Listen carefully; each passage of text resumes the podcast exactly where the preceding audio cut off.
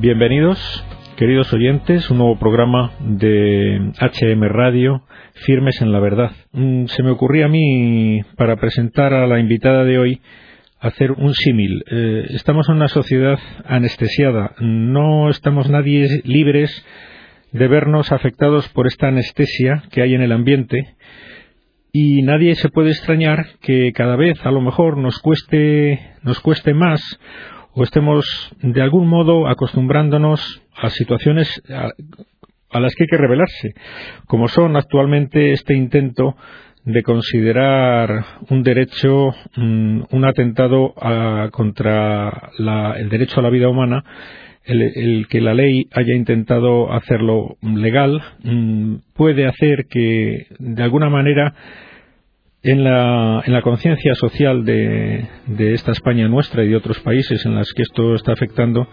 pues mm, de alguna manera nos veamos afectados. Con esta idea de que no nos anestesie, eh, no nos pueda el ambiente, traemos el antídoto semanalmente a todos ustedes. El antídoto de esta semana, bueno, viene de la mano de una invitada mm, pues que ya no es la primera vez que viene a nuestro programa, eh, a la que damos la bienvenida. Se trata de Teresa García Noblejas. Eh, bienvenida, Teresa, a nuestro programa de nuevo. Muchas gracias. Buenas tardes a todos. Muchas gracias. Mire, eh, Teresa García Noblejas es directora de comunicación de Profesionales por la Ética, que es uno de los de las asociaciones cívicas que más está destacándose en esta, en esta resistencia que la sociedad está ofreciendo al intento del gobierno de tergiversar pues verdades que son pilares de, nuestra sociedad. En concreto, la ley del aborto, el atentado contra la vida humana, que no nos cansamos de traer a nuestro programa porque, por desgracia, es, el tema más grave que nos está sucediendo, que, que está sucediendo en nuestra sociedad. La gente está últimamente muy preocupada de las cuestiones eh, deportivas, futbolísticas, eh, económicas principalmente, y en nuestro programa R que R, porque la constancia es fundamental en esta lucha nuestra, que sigamos insistiendo, mm, vamos a conseguir que la verdad vuelva a brillar en la sociedad. ¿Cómo está la, cómo está la situación actualmente? Pues hoy, mismo precisamente eh, se ha sabido, vamos, en estas últimas horas que, bueno, sabrán los oyentes y sabréis que había un recurso de inconstitucionalidad mm. interpuesto contra la ley, que efectivamente entró en vigor el 5 de julio, y en ese recurso se pedía que cautelarmente, es decir, de manera provisional, hasta que el Tribunal Constitucional eh, dictara sentencia, se paralizara la vigencia de la ley, ¿no? Quedara sin aplicación hasta esa sentencia. Bueno, desgraciadamente el Tribunal Constitucional no ha, no ha aceptado la petición de suspensión cautelar o provisional para entendernos mejor de la ley, con lo cual efectivamente entra en vigor en toda su plenitud desde el 5 de julio tal y como estaba prevista. Bueno, pues es una muy mala noticia que yo en concreto desconocía. Mm, hay que hacerla llegar a nuestros oyentes porque esto es una muestra quizás de esto que decía yo. Eh, la anestesia, la contaminación, eh, la perversión de las ideas está llegando incluso a, instancias pues que no sería deseable que hubieran estado afectadas, como son los magistrados del Tribunal Constitucional. ¿Esto cómo puede pasar? ¿Qué está pasando en este bueno, país? Bueno, eh, y además es que eh, no nos damos cuenta, yo creo que lo, de, que es un hecho irreversible. Es decir, no sé si se dan cuenta los magistrados, y como decías, las sociedades de luego están anestesiadas, estamos muy anestesiados de lo que eso significa. O sea, si estamos hablando eh, de que en España se, están, se estaban produciendo unos 100.000 abortos anuales aproximadamente, es evidente que con esta ley van a aumentar los abortos eh, por, por las facilidades que se da, por la obligación que se impone a los profesionales, no sé si luego hablaremos de eso, mm. y, y no sé si se dan cuenta los magistrados que esa decisión de ellos de no paralizar de manera provisional hasta que se dicte sentencia la ley, implica vidas humanas. Es decir, eh, bueno, evidentemente ya existía antes el aborto en España, pero esto abre muchísimo más la puerta y lo convierte en un derecho, que es algo gravísimo.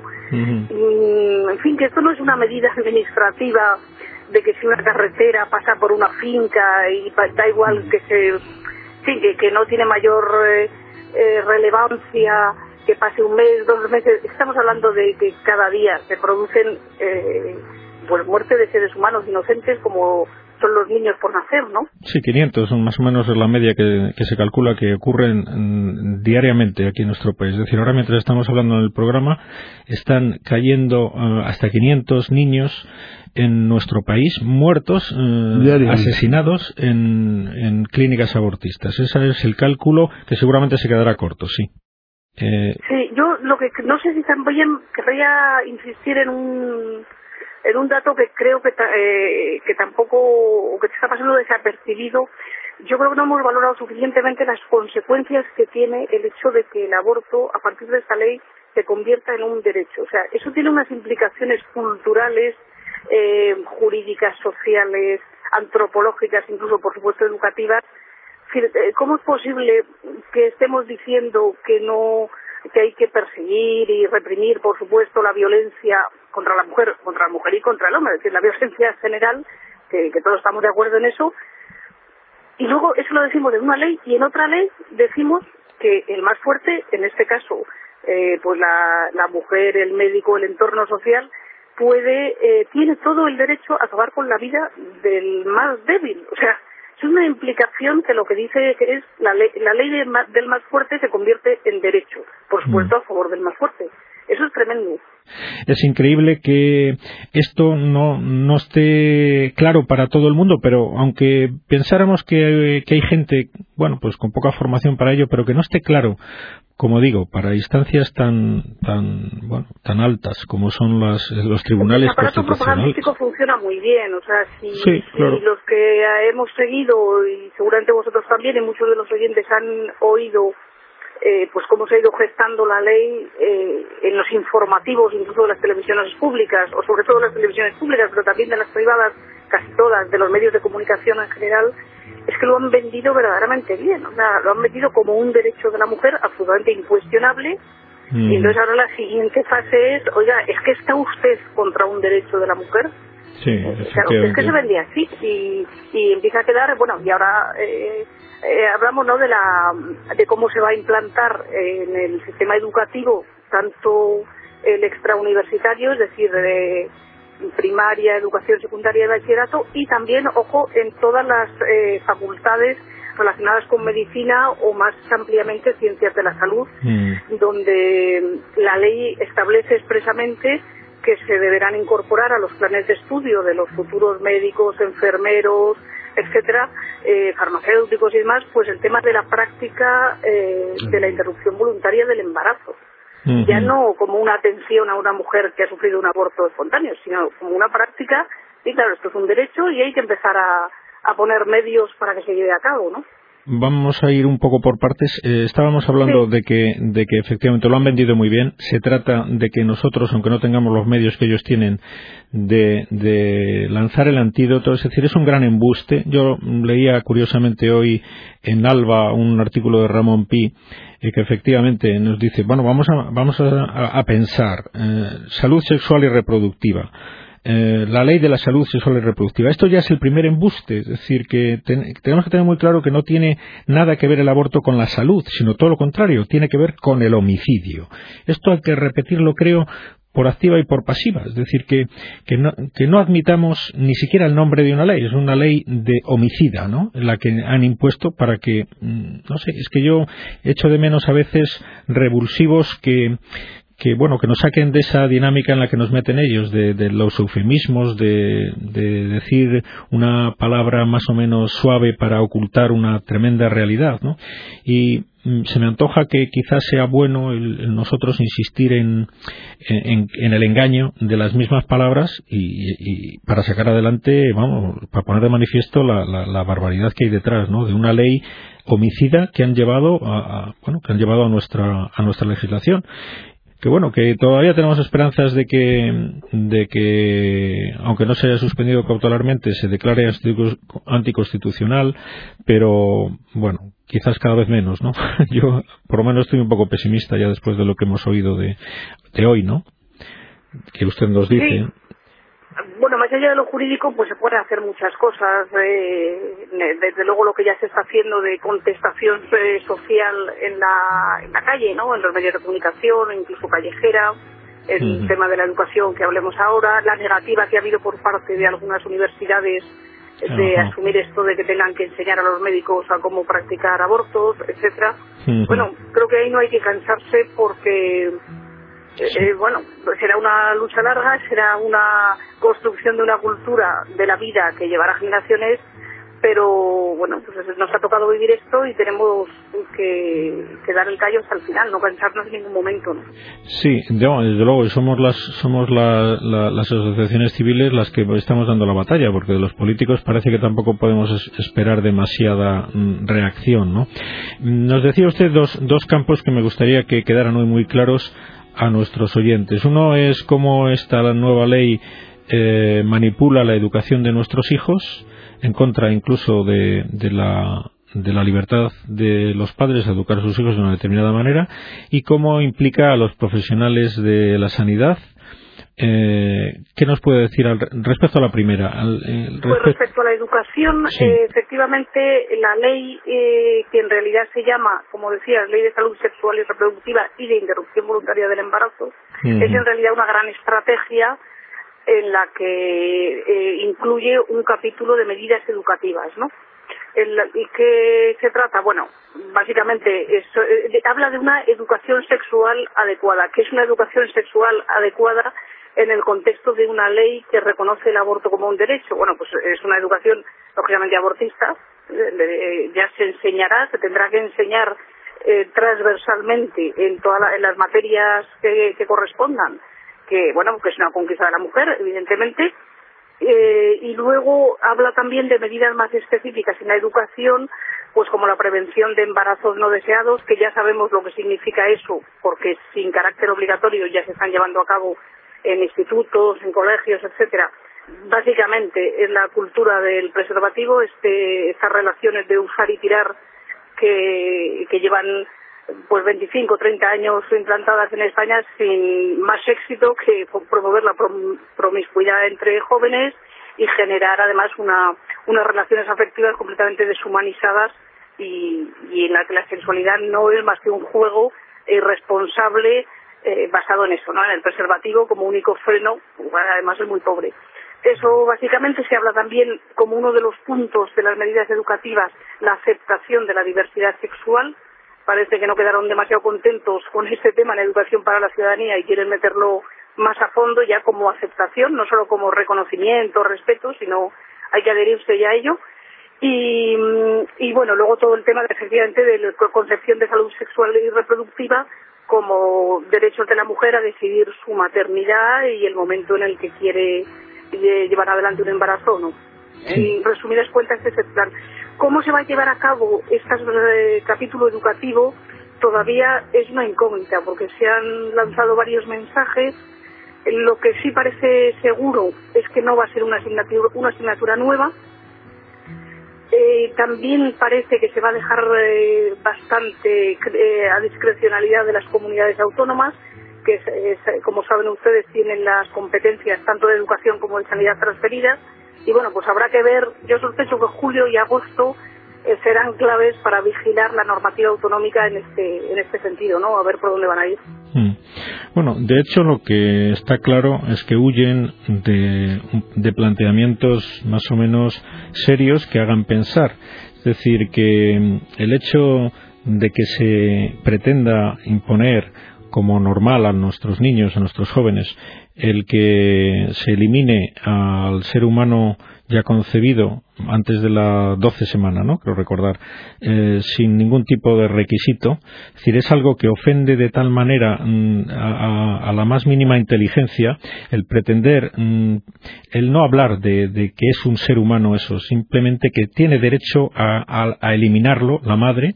Es esto va en contra, mm, como digo, no ya de creencias religiosas, filosóficas, psicológicas, es decir, va en contra de algo que cualquier ser humano tiene innato, de una manera natural, conoce que eso es un ser humano no hace falta que se lo demuestren, es decir, no hace falta ser tonto para intentar, para pretender convencernos de que antes de la semana 12 o 14 no es un ser humano y después, pues ya sí, y ya tiene derechos que no tiene antes. Es decir, eso ofende de tal manera a la inteligencia que yo creo que van a intentar evitar esta, esta polémica o esta, este tipo de planteamientos a los niños, porque ¿qué le van a decir a los niños en estas clases mm, que es el, producto de la concepción antes de la doce semana. ¿Qué le van a decir? Simplemente no, no van a tocarlo, ¿no? Porque si lo tocan, ¿qué van a decir? Bueno, la ley, la ley en el preámbulo dice, una cosa que me ha llamado mucho la atención, eh, que en realidad está demostrado por consensos científicos, ya se sabe que cuando no se sabe qué decir se habla de un consenso científico ambiguo y etéreo, eh, eh, está demostrado, dice, que la que en realidad el ser, el, la escritura, vamos, no, el, el feto, como dice, no tiene eh, no es independiente totalmente de la madre hasta la semana 22. Ah, y a partir de la 22 sí es independiente, ¿o qué? Claro, es, que, vamos a ver, es que realmente independiente, independiente... Nos toman, eh, bueno, a lo mejor es que hasta los 18 años no lo es. es que nos toman por tontos. Que va de casa, ¿no? Lo que hay que hacer a los niños es que, que, no lo, que, no los, que no se dejen tomar mm, por tontos. Eh, que, claro, es que no hay forma de argumentar racionalmente con un mínimo de coherencia intelectual para cualquier niño, incluso los niños son además especialmente sensibles a las incoherencias intelectuales. Es decir, a cualquier niño que le digan semejante tontería, es que enseguida se da cuenta de que le están, le están mintiendo. Es increíble. Pues no tan sencillo como un niño que haya tenido un hermanito recientemente, o es decir, o haya presenciado, la, vamos, haya seguido la evolución de un embarazo en su familia por alguien, su propia madre o algún familiar cercano, sabe cómo, sabe cómo es, ¿sabes? lo que dice, la inteligencia natural, mm, la percepción y, la percepción que es cuando se produce un aborto espontáneo, involuntario, que, por la razón que sea en una mujer, el sufrimiento que eso conlleva. Eso lo percibe todo el mundo, este es de sentido común. ¿Y por qué? Bueno, pues porque ahí había una vida. Si fuera un pajarito eh, que el pobrecillo se ha caído, pues lo sentiríamos, pero no es una vida humana que, conlleva esa tristeza, ¿no? Bien, pues eso es lo que van a intentar. Eh, como dice bien usted, estaremos atentos porque quizás no se trate de una asignatura ah, vertical, ¿no? Sino que van a intentar hacer ah, pues complementos y como los llaman ahora. Sí, aquí creo que la, la, verdad es la movilización social con el tema de educación para la ciudadanía creemos que les ha hecho cambiar de estrategia. Entonces, como decía, puede ser, eh, evidentemente que lo van a introducir también en otras materias, así de manera eh, diseminada, eh, por supuesto, pero se ha hablado de dos posibilidades hasta ahora. Una, los agentes de salud ajenos al centro, acreditados por Sanidad, esto lo dijo la ministra de Sanidad en otoño pasado, que serían, bueno, pues profesionales de la salud en sentido amplio, pues desde enfermeros hasta farmacéuticos, médicos, etcétera, que irían al centro con carácter obligatorio a dar talleres de salud sexual y reproductiva, es decir, educación abortista. Esa es una opción y últimamente esta Viviana Ido, me parece que ha sido, eh, ha dejado entrever la posibilidad de que no se descarta que se introduzca en educación para la ciudadanía ya le digo, no hay nada confirmado y desde luego desde el punto de vista normativo o escrito todavía no hay nada. Hmm. Más allá de lo que dice la propia ley, de que, de que habrá una educación sexual adecuada y con estas características. Hmm. Volviendo a este tema, nos ha recordado que van a ser profesionales de la, de la sanidad. Eh, otra cuestión que, que, que, clama al cielo, que no hay quien entienda. Volviendo al artículo de Ramón Pi, leo literalmente, el aborto tampoco tiene nada que ver con la medicina. No es un acto médico, aunque lo realice un médico, como tampoco son actos médicos una estafa o un adulterio protagonizados por un médico.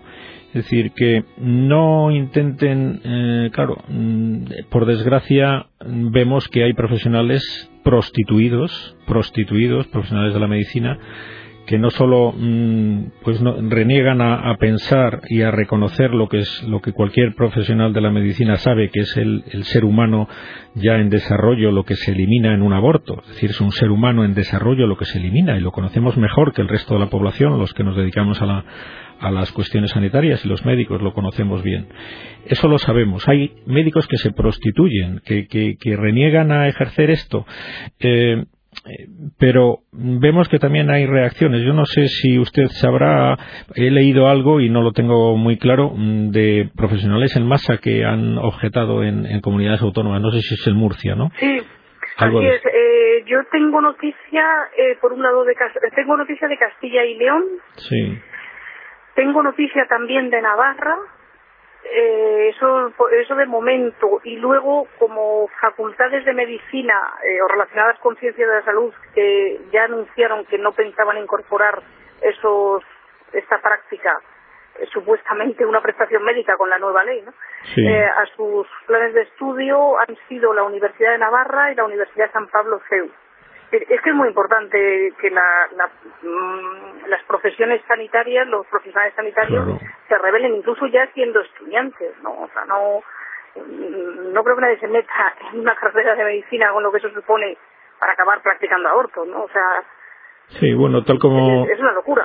Tal como van las cosas en cuanto a falta de formación ya antes de llegar a la universidad y a, mantener esa, esa línea de, de puro tecnicismo y olvidarse de cualquier materia formativa, pues todo es posible. Es una cuestión de coherencia intelectual, caramba.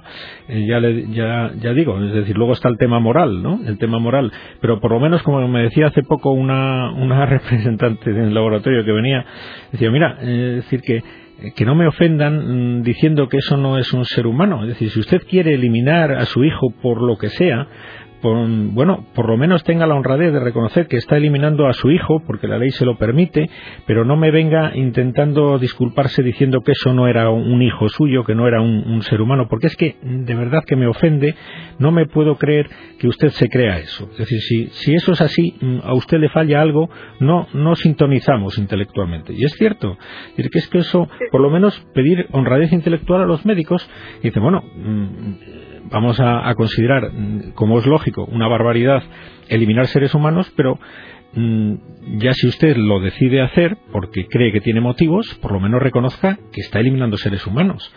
Pero los médicos deberían ser los primeros en, no, no, admitir para nada el que lo que pretende el gobierno, decirle que no, no, que eso no es un ser humano hasta ese momento. Bueno, pues Además, ellos tienen conocimientos de sobra para saber lo que hay, ¿no? Claro, pero si es que, si es que además, eh, como decíamos antes, lo normal es que no necesitemos conocimientos científicos para algo tan evidente y tan, tan primario como es para reconocer que el ser humano mm, empieza a desarrollarse de pequeñito y sigue avanzando hasta que es mayor, es decir, que no por, por considerar una determinada fase deja de ser el ser humano que es en otra fase eh, distinta de su desarrollo. Es tan elemental que, como digo, hasta las personas sin formación y sin cultura pues lo han vivido así siempre de toda la vida. Pues no, ahora los médicos mm, pues la, gran aberración de la, de la época actual. ¿no?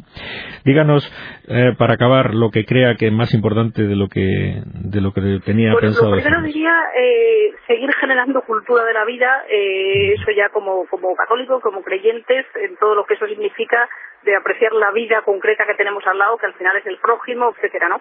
Y luego, básicamente, yo diría seguir mm, no solo resistiendo, sino promoviendo activamente la cultura de la vida en lo, jurídico, los que tengan esa profesión, insisto, los profesionales sanitarios en sentido amplio, desde la auxiliar de clínica hasta el director del hospital, y en los padres y educadores, eh, no consentir que a sus hijos, en el caso de los padres o educadores, que en sus centros se enseñe esta, esta nueva ley y todas sus medidas propiedad. En definitiva, que planten, que planten cara, ¿no?